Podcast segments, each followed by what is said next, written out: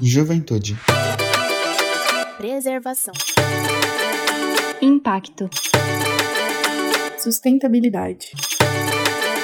Transformação. Nós somos o Tamo Junto Unicef e esse é o Tamo Junto pelo Clima, o um espaço para você conhecer mais sobre mudanças climáticas, ouvir convidados incríveis e se inspirar sobre como você pode ser um agente de transformação. Porque a mudança do amanhã começa hoje e no coletivo. Vamos junto?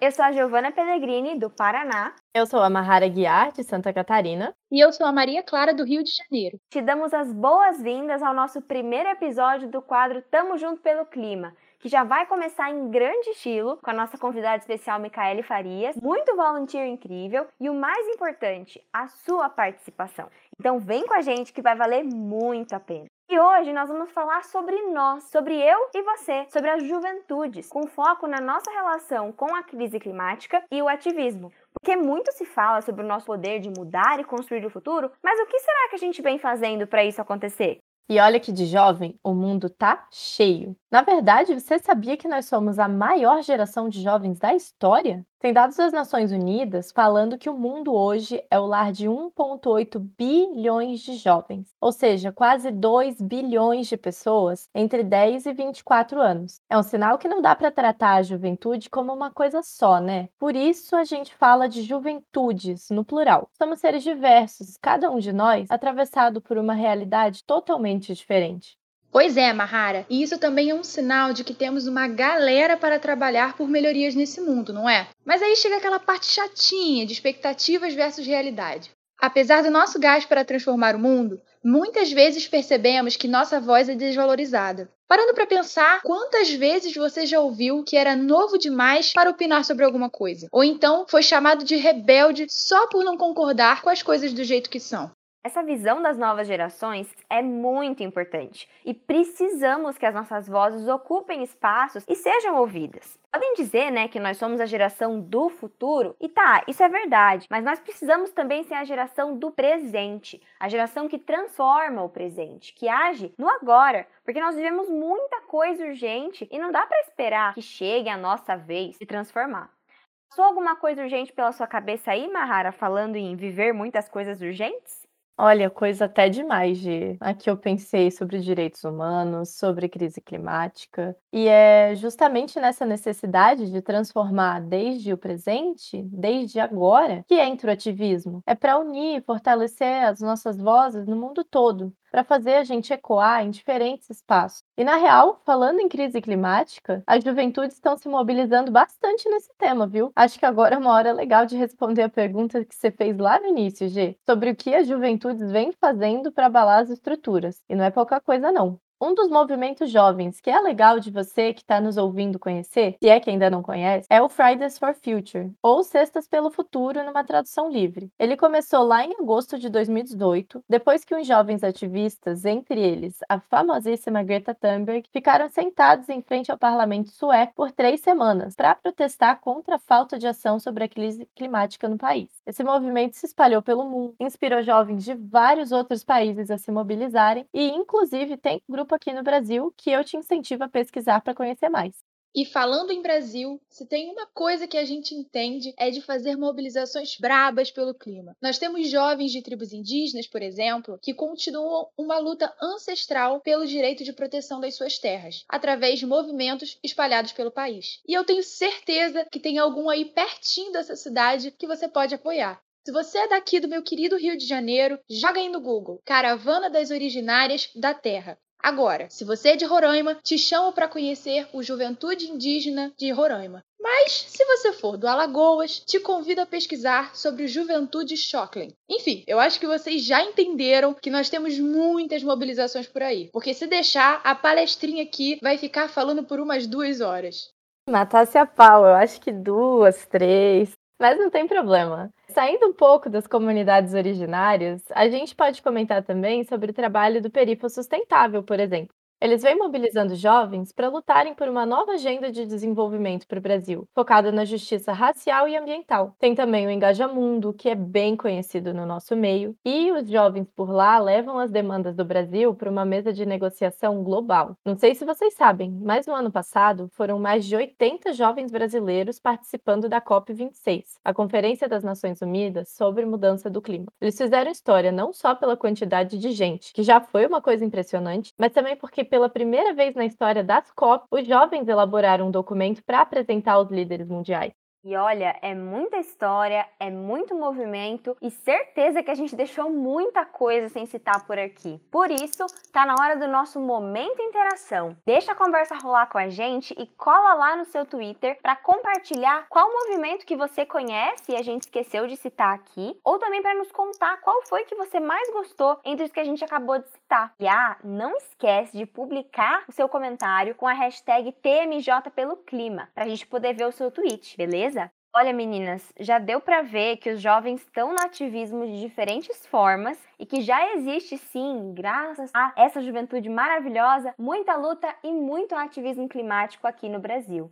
Por que, a gente vai ficar se prendendo, né? O que a gente pode pesquisar no Google, se a gente pode aproveitar esse espaço incrível daqui para ouvir direto da fonte de quem é jovem e ativista pelo clima no nosso país. Bora então receber a nossa convidada para entender como é fazer parte desses movimentos no Brasil.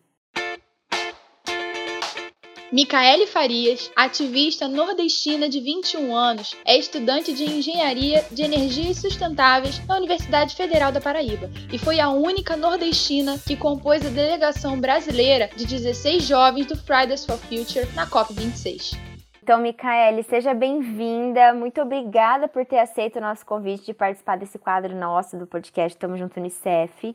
Oi, gente. Cara, eu tô muito feliz de estar aqui com vocês hoje. É um prazer partilhar desse espaço e poder conversar sobre clima, sobre juventude, sobre mobilização. E eu espero que a conversa de hoje seja muito itinerante. Você podia começar contando pra gente um pouquinho como que você começou a sua jornada como ativista climática? Eu costumo dizer que o meu ativismo ele iniciou realmente assim nas ações diretas, nas mobilizações em 2019 quando houve o derramamento de petróleo no litoral do Nordeste, foi uma das cidades atingidas.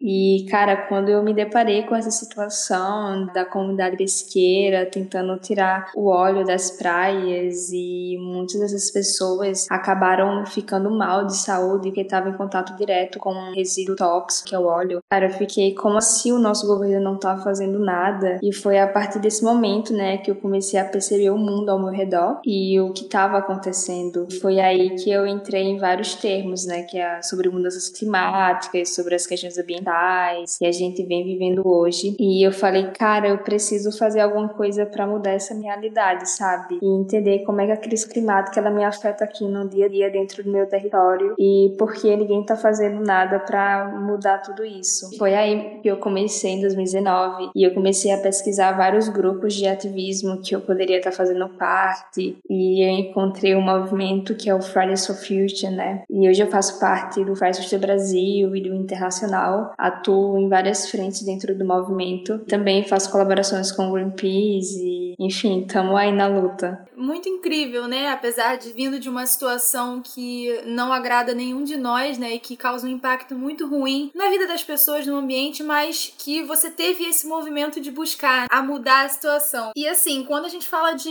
mudança climática, né? Muita gente acha que isso é coisa de país desenvolvido, né? Que é uma discussão que fica sempre para esses países de primeiro primeiro mundo. E é algo que a gente já sabe que não é. Então eu queria saber de você, né? Pensando na região em que você nasceu, que você foi criada, qual é o impacto que você vê aí na Paraíba e no Nordeste no geral da crise climática na vida das pessoas? Você já falou um pouquinho sobre essa questão do derramamento, mas eu queria saber mais especificamente, né?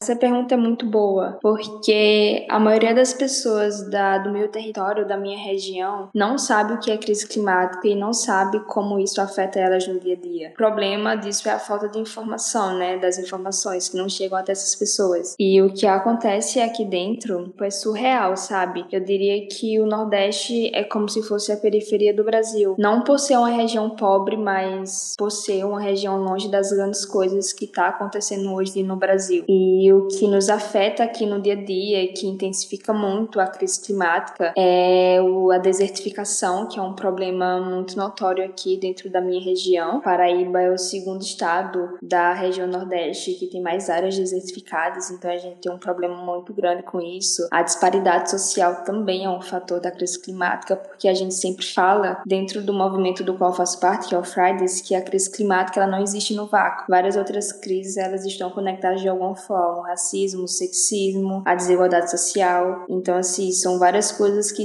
intensificam cada vez mais o contexto climático aqui dentro, né? E várias outras também que estão surgindo aí é, com a exploração de petróleo dentro de algumas é, regiões do Nordeste que estão se intensificando bastante. E como você estava comentando, né, Micaele, você faz parte ali do Fridays, de outras iniciativas, de outros movimentos, né, sempre na luta.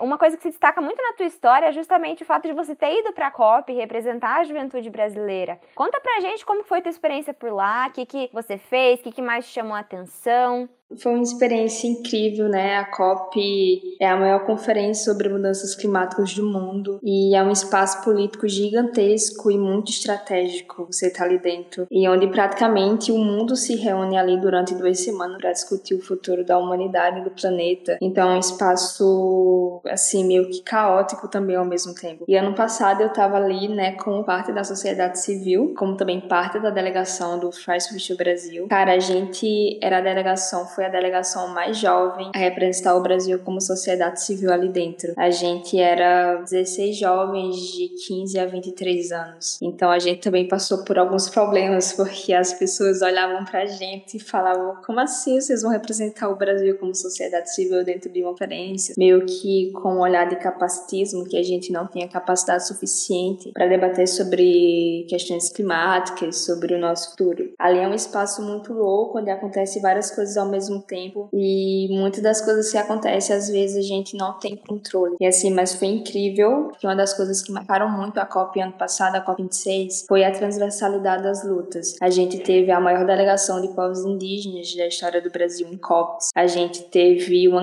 uma grande quantidade de pessoas pretas e periféricas ocupando espaços lá dentro. Então assim, foi uma conquista muito grande e, cara, quando a sociedade civil brasileira se juntava lá dentro, a gente realmente conseguia fazer fazer ações gigantescas. A gente, querendo ou não, estava com uma responsabilidade muito grande, porque várias pessoas também que estavam tentando chegar à COP do Brasil e não conseguiram ir. Então a gente estava com a responsabilidade de tentar levar também as vozes das pessoas que ficaram aqui e que estavam nos acompanhando de alguma forma. E assim, eu acredito que todo mundo um dia tem que ter a oportunidade de estar em um espaço como esse. Até porque a gente não tem como deixar aquelas pessoas, as mesmas pessoas, né, os homens os homens brancos decidindo por o nosso futuro e não nos colocando dentro desses espaços, sabe? Dentro do processo de tomada de decisão. Com certeza, Micaele. A gente aqui no Tamo Junto, a gente sempre tenta criar um espaço para o protagonismo da juventude nas questões, né, do dia a dia. E já que você esteve presente na COP, eu queria saber de você, se você pudesse dizer alguma coisa aos governos do mundo inteiro hoje, o que seria? Se eu pudesse falar alguma coisa para os governos do mundo inteiro, eu falaria para eles terem responsabilidade política.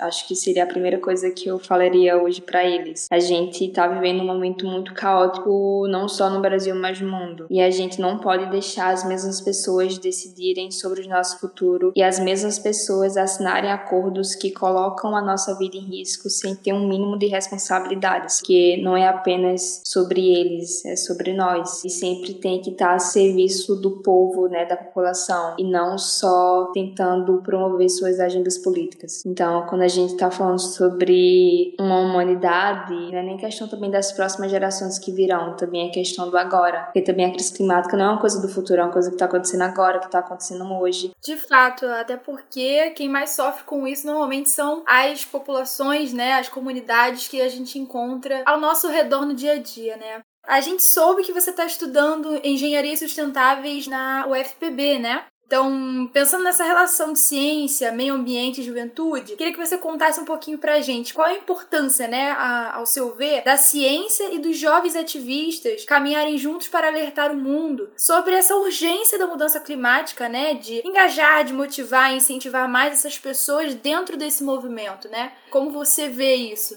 Os cientistas, ativistas já vêm alertando o mundo sobre as consequências das mudanças climáticas há anos. E isso não é uma coisa que começou a ser falada agora. E até o relatório do IPCC que saiu é, agora há pouco, não sei se muitas pessoas já chegaram a ver, mas se não chegaram, eu indicaria para vocês procurarem é, o relatório do IPCC, que é o painel intergovernamental sobre mudanças climáticas, que deixa bem evidente a situação que a gente está vivendo e que a gente vai viver no mundo. E o que está falando basicamente nesse relatório é que o homem ele já causou tanto impacto no meio ambiente que esses impactos já não tem mais como reverter, já são impactos irreversíveis. E cara, isso é muito sério, sabe? Você saber que você vai sofrer uma coisa e que você não tem muito tempo, sabe? Isso é muito sério. E assim, a gente, muitas pessoas falavam que a gente tem que reduzir as nossas emissões aqui para 2030, né? Que a gente tem uma década. Até vieram vários projetos que várias pessoas estavam se mobilizando em, em frear as emissões até 2030, mas depois do relatório do IPCC que saiu, cara, a gente não tem nenhuma de fazer isso. E o racismo ambiental, ele deixa muito em evidência as, as pessoas que vão sofrer com essas consequências, né? Que já são irreversíveis e deixa muito evidência quem são as pessoas e a cor da pele dessas pessoas.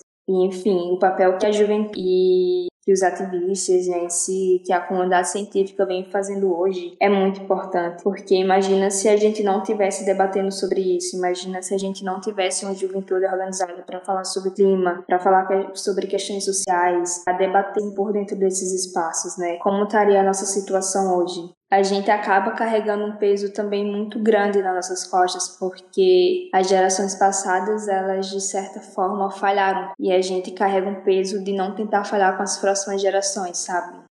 Tem uma matéria bem interessante, que é um artigo científico que saiu há um tempo atrás, e falava que o Nordeste brasileiro poderia se tornar um deserto equivalente ao tamanho da Inglaterra. Isso é muito absurdo, sabe? Eu não sei o que vai me esperar daqui para 2050, tipo um futuro muito assustador, e que daqui para lá os impactos dentro do planeta já vão ser catastróficos, sabe? Então, assim, o que a sociedade civil, que a juventude e os ativistas vêm fazendo hoje, a comunidade científica, é muito importante. A gente não pode parar com essas mobilizações, a gente tem que continuar, porque por mais que a gente tenha impactos que já sejam irreversíveis, a gente ainda pode mudar muita coisa. A gente pode fazer com que esse cenário ele não seja tão catastrófico, sabe? Você falou ali de, ah, imagina se a gente não tivesse fazendo nada agora. Eu não quero nem imaginar, porque a situação ela ia ser pior do que ela tá, com certeza a gente já não tem uma visão para o futuro muito otimista, né? E por mais que falem que a juventude não tem poder, não tem experiência, não, não isso não é coisa de jovem, jovem não pode se meter ali, podemos sim, a Micaela, eu acho que você é a, a principal evidência. A gente pode se meter, a gente deve se meter sim tudo isso. Estava falando justamente, né, da juventude, se meter nos espaços, da gente participar, da gente fazer porque é necessário. Os problemas, eles podem ser irreversíveis, mas a gente tem como atuar nesse sentido. E aí, pensando em tudo isso que você disse pra gente, na tua história, nas suas experiências de ativismo, tenho certeza que ouvindo tudo isso, muita gente, né, ficou super empolgada para colocar a mão na massa, para ser um jovem ativista, para seguir o teu, teu conselho, né, de colocar a mão na massa e falar, vamos fazer alguma coisa pelo clima, porque me impacta, que impacta a todos e é uma responsabilidade nossa. Aí eu gostaria de saber de ti aqui, como um gostinho final desse nosso quadro, que dicas que você daria para um jovem que quer se engajar na pauta climática? Por onde ele pode começar?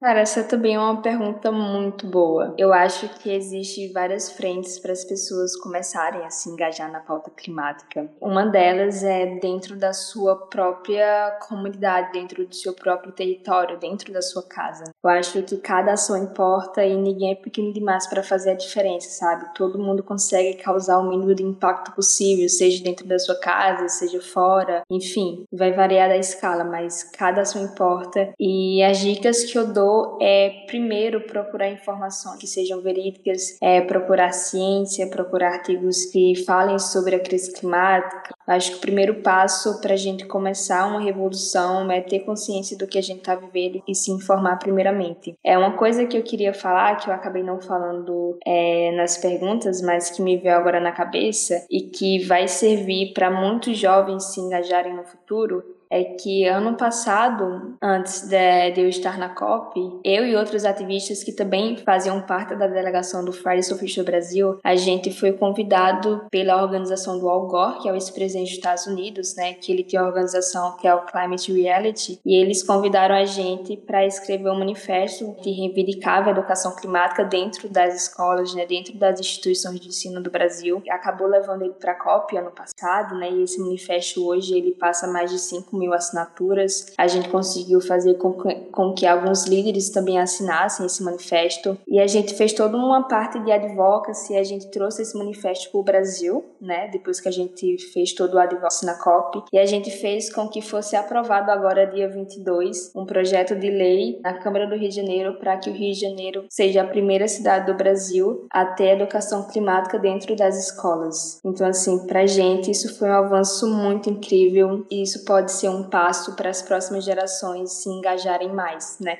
Nem para as próximas gerações, para a galera que tá agora, sabe, ficar mais interessada e buscar mais e começar a tratar a crise climática como a verdadeira crise que é. E a gente pretende também levar isso para outros estados, para outras cidades do Brasil, para que a gente realmente tenha uma educação climática dentro das escolas e que isso faça parte da nossa base comum curricular, sabe? Porque se eu tivesse uma educação climática na minha infância, né, se as pessoas me explicassem, olha, a crise climática é isso, talvez você vá sofrer isso e isso no seu futuro, possivelmente eu seria um adulto mais consciente consciente, uma mulher mais consciente, né? Eu teria tido uma trajetória diferente. Eu teria tido essa consciência assim tão tarde, 2019, né? Eu teria começado desde o início, quando eu era pequenininha ainda. E acho que isso possa ser um ponto para as pessoas começarem a se engajar. Mas dito isso, eu acho que a informação, né, buscar também grupos de ativismo, inclusive o Fridays é um movimento que está aberto, quem quiser fazer parte pode fazer parte. A gente sempre costuma receber muitas pessoas de vários lugares do país para se mobilizar com a gente, participar de greves. Então é muito importante.